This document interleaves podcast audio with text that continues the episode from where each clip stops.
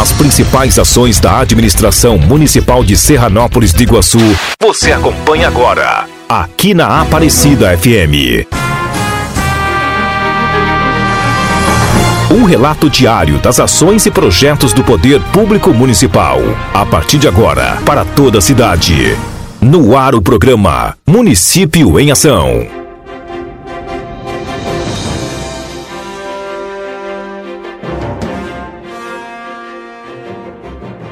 Boa tarde, eu sou o Diego Bach e este é o programa Município em Ação, edição desta sexta-feira, 13 de agosto de 2021. Serranópolis do Iguaçu confirma a participação na 16ª edição da Fermop. Pavimentação poliétrica é iniciada na linha Bananeira. Boletim divulgado relata diminuição nos casos de Covid-19. Carnês do IPTU continuam sendo entregues no município. Tudo isso você confere aqui no Município em Ação. A edição 2021 da FERMOP, Festival Regional dos Municípios do Oeste do Paraná, será realizada no inédito modo híbrido, com participação presencial de cantores, da banda, dos jurados, da equipe organizadora e das autoridades porém o público deve acompanhar as apresentações de forma virtual através das redes sociais da AMOP e também pelo site www.amop.org.br. Neste ano, três serranopolitanos participarão do festival. Quem explica melhor é a diretora de cultura Claudete Terezinha Zílio. Então, não conseguimos fazer uma seletiva no município devido até o problema do Covid, é, mas conseguimos três pessoas para participar nesse festival.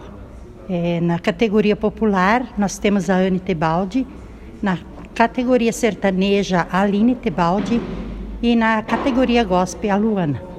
Então, assim, foi o que a gente conseguiu para poder participar. A gente acha assim muito importante o município ter essa participação no Fermop. Em sua 16ª edição consecutiva, o Fermop terá cinco etapas classificatórias e uma grande final. A primeira etapa será realizada no dia 14 de agosto em Guaíra, a segunda etapa em 28 de agosto em Itaipulândia, a terceira etapa será realizada no dia 11 de setembro em Quatro Pontes, a quarta etapa será realizada 25 de setembro em Medianeira e a quinta etapa 9 de outubro em Palotina. E a grande final, então, ocorre no dia 23 de outubro em Cascavel. Para a diretora Claudete, talentos são descobertos nas oficinas culturais oferecidas pelo município, que são disponibilizadas gratuitamente pela prefeitura. Algumas vagas ainda restando, mas está tudo a vapor. A gente está muito contente com, com os alunos, com a participação deles. Nós temos é, várias oficinas. Temos o professor Jacó, com oficina de gaita pianada, gaita ponto, violão, vocal e bateria. Também temos o professor César com violão e guitarra, a professora Priscila com o teatro, somente nas quintas-feiras, e a professora Soliane com o balé.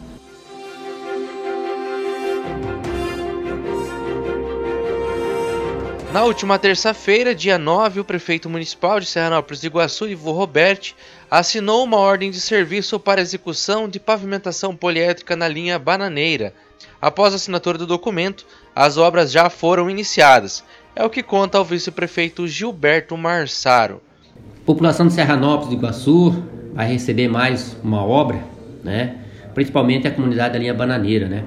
onde esse calçamento vai atender saindo da comunidade da linha Bananeira e emendando com outro calçamento que fica próximo à propriedade da dona Ana Mazurano. São 3.480 metros de extensão de calçamento, né?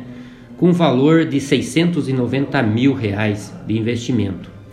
Esse investimento aqui é uma parceria entre o município de Serranópolis de Iguaçu e a Itaipu Nacional, onde tem a contrapartida e a gente vem atendendo o convênio da Itaipu, uma empresa que vem dando suporte aqui para o nosso município e nos ajudando aí a realizar as obras que é, Serranópolis do Iguaçu precisa. É, nós fizemos assinatura de do termo de início da obra, né, na última terça-feira. Na quarta-feira a empresa já iniciou as obras, onde já fizemos o patrulhamento, né, de aproximadamente 500 metros, para que a gente possa iniciar a obra então. E nós temos é, que parabenizar aí todos os secretários, servidores que têm se envolvido aí para que essa obra pudesse estar acontecendo nesse momento e beneficiando aí a comunidade da linha bananeira.